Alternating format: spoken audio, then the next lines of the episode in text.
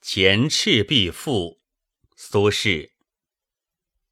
壬戌之秋，七月既望，苏子与客泛舟游于赤壁之下。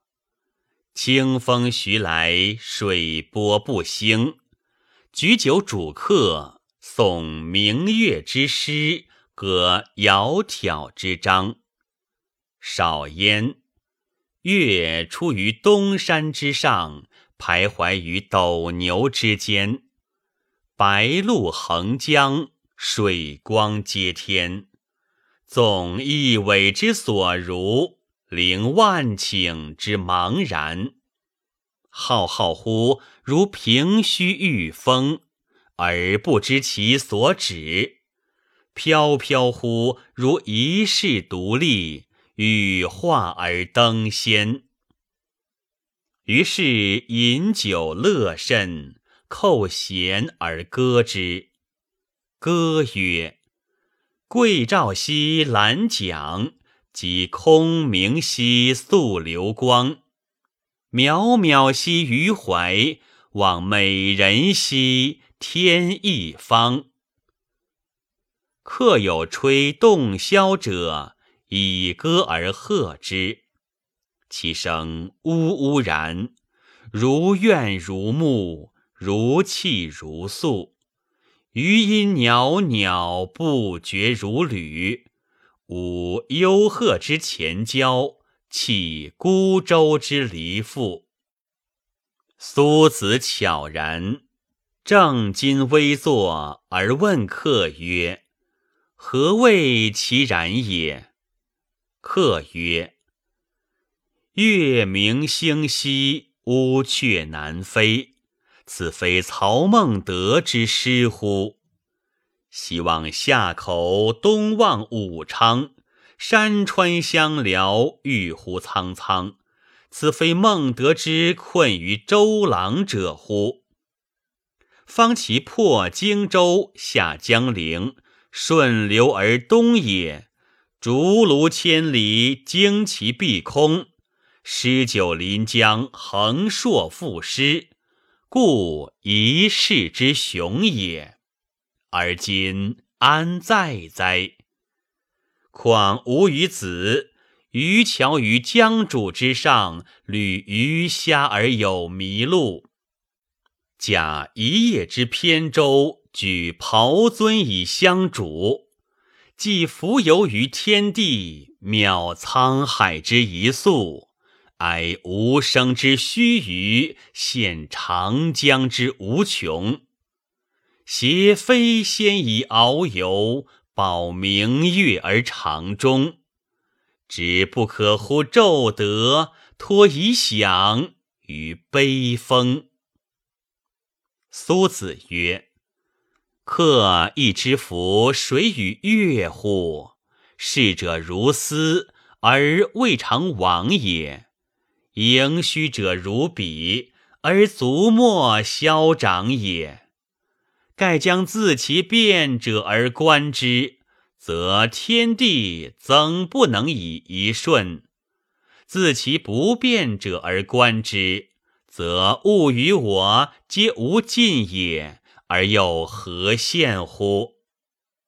且夫天地之间，物各有主，苟非吾之所有，虽一毫而莫取。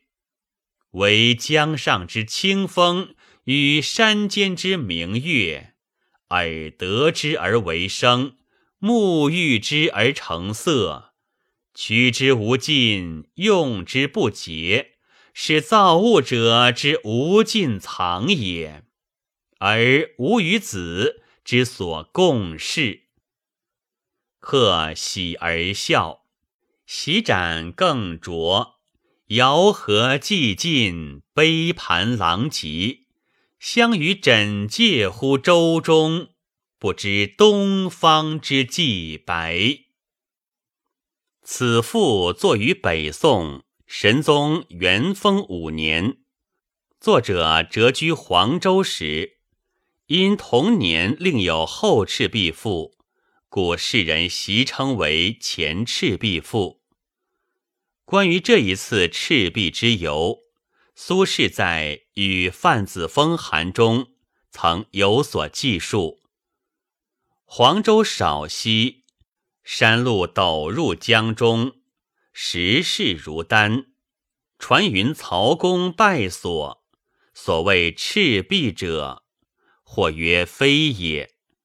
今日李伟秀才来相别，因以小舟载酒饮赤壁下。李善吹笛，酒酣作数弄，风起水涌，大鱼皆出。山上有七湖，亦惊起。作念孟德公瑾，如昨日耳。可却知此赋。却是寄游的实录。参照同时所作的《念奴娇·赤壁怀古》一词，更可看出赋中咏及曹操，词中咏及周瑜，两两相当；而词中“人道是三国周郎赤壁”一句，用“人道是”三字传疑，此赋中用。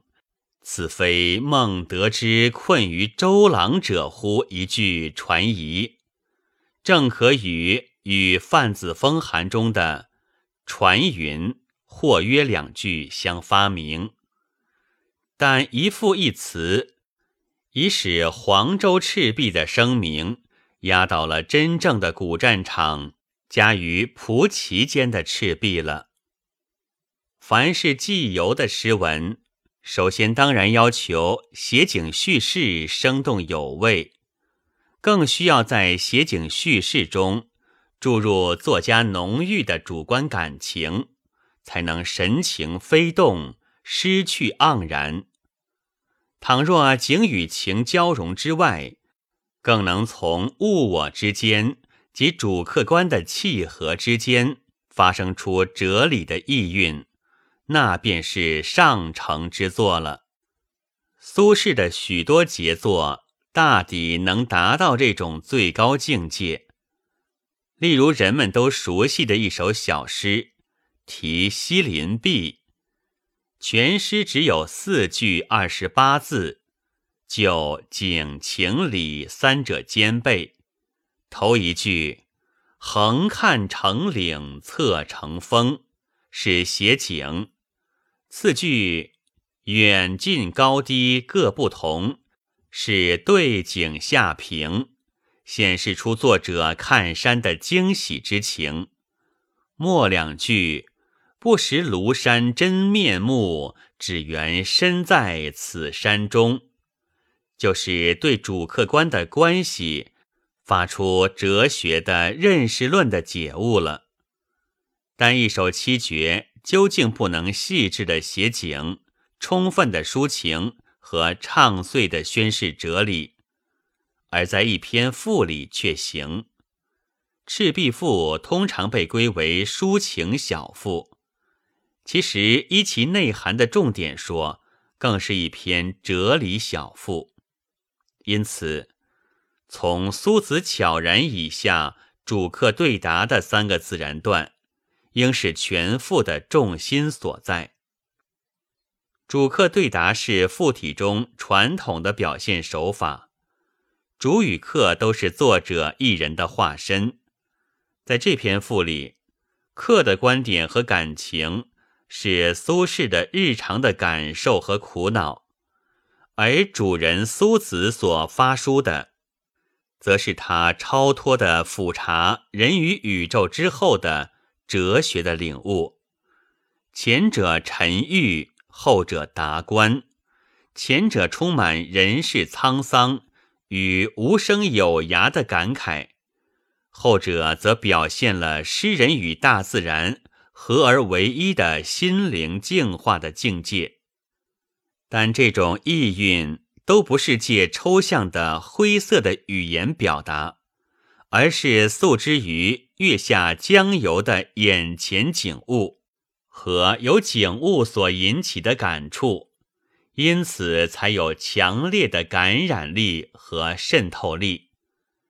一方是由月夜江上想起曹操的诗句，由诗句想起曹操兵下江南、横槊赋诗的英雄气概，进而产生了千古风流人物不免浪淘尽，空留山川遗迹的感慨，转而抱恨于人生须臾，江山无穷。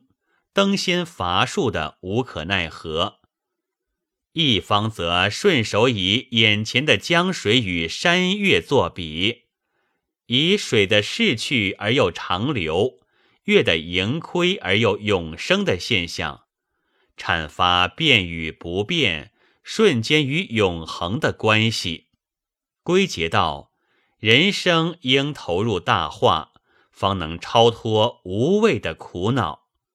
这两方面的感情，包括人生苦闷和物我参透，当然都是苏轼在贬谪生活中的烦恼，以及要求摆脱烦恼的旷达态度的表露。然而，作为全副重心的主客对答部分，如果没有前两段为之创造环境气氛、培养情绪，那么主客对答的感情宣泄和哲理发挥，就不能产生出色的效果，乃至缺乏基础了。前段是点题，描写赤壁泛舟的情景，就记游来说，仅此一段，文艺就已独立自足了。这一段的描写，主客的情绪是愉快的。轻松的，彼此都陶醉在初夜江上的泛游之中。接着，第二段是由轻松到沉重，由愉快到抑郁的过渡。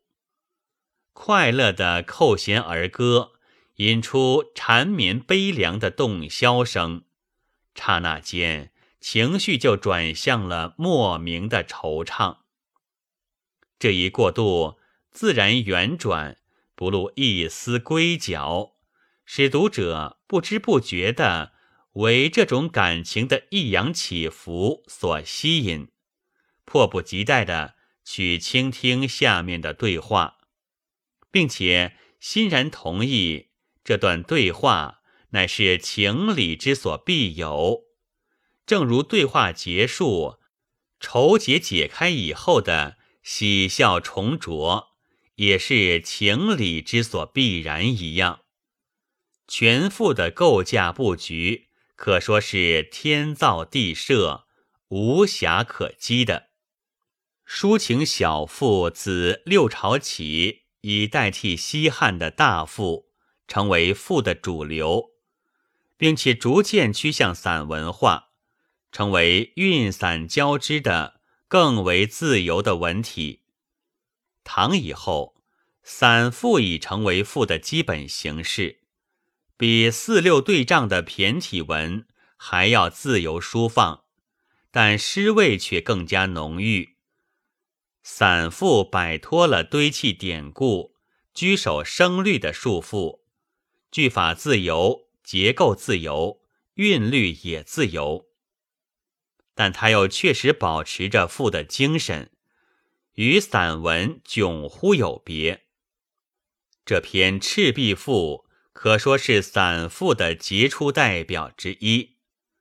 在形式上，这篇赋既抛弃了通常作赋的架势，捐除了“若夫”“而乃”“是以”等通常赋体中常用的转环接损的词语。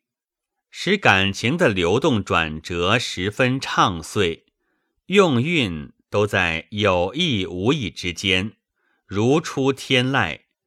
只在每节的结束数据稍加强调，如第一段的天然仙，第二段的木素吕父，客约一段的露主素穷。中风，以及下一段的主曲与色、节、事等。全赋若无韵而有韵，字面上的蕴含藏在全赋的感情节奏和叙述节奏之中，斧凿之痕全泯。先不论其全赋情景哲理的含韵，即以表现方法而论，无怪于历代文论家的推崇，以至于唐庚称颂为。东坡、赤壁二赋一喜万古，欲仿佛其一语，必是不可得也了。本文作者何满子，朗读：白云出岫。